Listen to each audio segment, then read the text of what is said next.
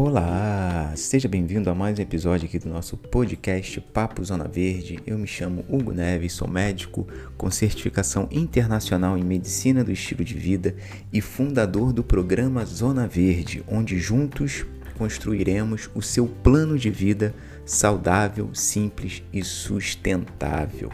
Bom, no mês de abril vai ser um mês onde nós iremos focar na alimentação, tá? Então a gente já está aqui preparando é, várias dicas, muitas reflexões para você entender onde é que estão os seus reais erros dentro desse, desse pilar e te ajudar a evoluir nesse pilar, né? Você conquistar realmente uma boa alimentação no seu dia a dia. E essa semana eu coloquei a seguinte frase: uma pizza pode engordar, mas também pode salvar um casamento. E a ideia dessa, dessa frase é realmente fazer você questionar sobre essa questão de colocar alimentos bons, alimentos ruins. Porque isso é um grande problema que essa ideia, essa configuração de dietas, né, de tipos de dietas que a gente vem tentando colocar em prática, achando que é isso que vai trazer a solução da nossa alimentação, vem acarretando, vem trazendo de dano ao nosso gerenciamento emocional, né? essa falha na nossa relação com os alimentos. Porque quando eu vejo aqui acompanhando pessoas e que chegam em estágios bem diferentes na alimentação, né? eu percebo que um chocolate, uma pizza, uma cervejinha, tudo isso encaixa num estilo de vida saudável. E essa questão da gente ficar classificando, ah, esse alimento engorda, esse alimento emagrece, isso só vem para atrapalhar porque depende de vários outros fatores.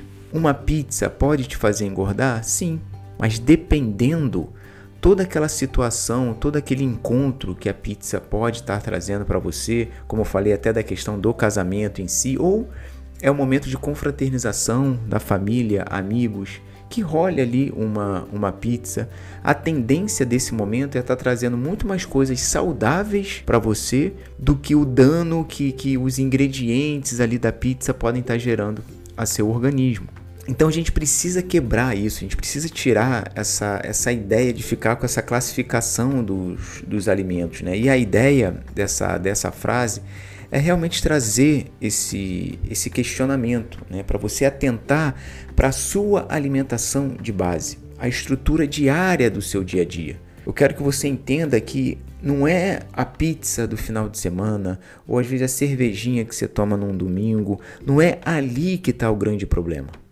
E aí eu trago até um caso que eu atendi semana passada de um, de um casal né, que chegou para a primeira consulta e, o, e a queixa dela era exatamente isso. Assim, ela queria melhorar a alimentação, só que o problema que ela tinha é que todo final de semana a família dela tinha confraternização, tinha alguém que estava fazendo aniversário. E aí eu perguntei para ela, bom, vamos lá, vamos ver março, como é que foi? Ela, março, por exemplo, eu tive festa todo sábado, inclusive em um final de semana foi sábado e domingo. Eu falei, ok, então aí somam cinco dias. Ela, exato, cinco dias de confraternização. Falei, pois é, cinco dias de 30. Digo, 31, né? Porque março são 31 dias. Então, como é que você ficou nos outros 26 dias de março? Como é que ficou a sua alimentação, onde você não teve festa? Ela foi, já deu aquela pensada e falou: Pois é, eu também cometi os meus deslizes. Então, essa é a questão. Essa a, ideia dessa frase é trazer essa reflexão para você, para você olhar, entender que existe essas dificuldades a mais na nossa sociedade, né, nos aniversários, nas confraternizações, nas reuniões. A tendência é nós encontrarmos ali alimentos que talvez estejam fora do, do ideal que você gostaria de estar tá, de tá consumindo, mas não é aí o teu dia a dia. Então, nesses momentos que você não tem tanto controle, relaxa, tenta só pelo menos amenizar talvez a quantidade. Uma amiga te chama para ir na casa dela e oferece aí, aí, na hora, ah, vamos comer pizza. Ok, coma a, a pizza, saboreia a pizza, mas talvez você não precisa comprar uma pizza inteira. Você não precisa comer três, quatro pedaços, às vezes com uma, duas fatias, pronto. Coma mais devagar. Então tenta amenizar. Mas o que eu quero que você foque é no seu dia a dia. É aqui que está o segredo, é na sua estrutura diária.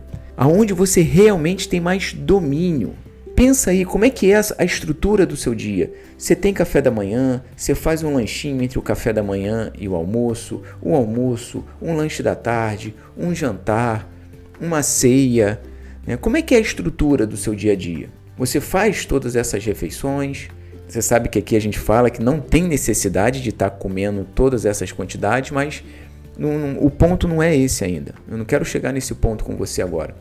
Eu só quero que você entenda qual que é a rotina do seu dia a dia. Ali então, de segunda a sexta.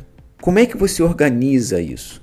Aonde você está nos momentos que você come, nos momentos que você tende a, a sentir mais fome? É importante ter essa rotina?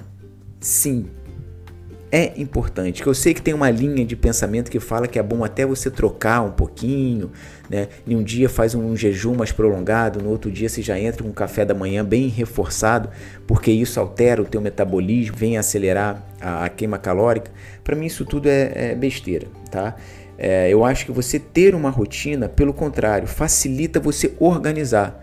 Por exemplo, pô, durante a tarde é um momento que eu sinto fome e geralmente eu tô fora, eu tô na rua poxa, então eu vou ter comigo alguma opção para eu comer nesse momento. Vou levar comigo fruta, vou levar comigo aqui uma coisa legal para que eu possa comer nesse momento, porque se bater a fome, eu olho para o lado e só tem pô, salgado, esses lanches assim de rua que, não, que aí não me agrada. Aí eu acabo comendo uma besteira sem, sem necessidade. Então é importante você ter essa, essa rotina.